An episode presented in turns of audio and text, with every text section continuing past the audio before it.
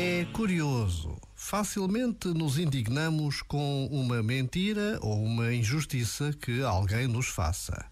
Mas quando somos nós que o fazemos conosco, parece que a indignação já não aparece. A facilidade com que negligenciamos as nossas necessidades básicas, a facilidade com que abandonamos, vendemos e traímos, deveria deixar-nos, no mínimo, pensativos e talvez inquietos. Afinal, haverá maior traição do que aquela de nos abandonarmos a nós próprios? Já agora, vale a pena pensar nisto.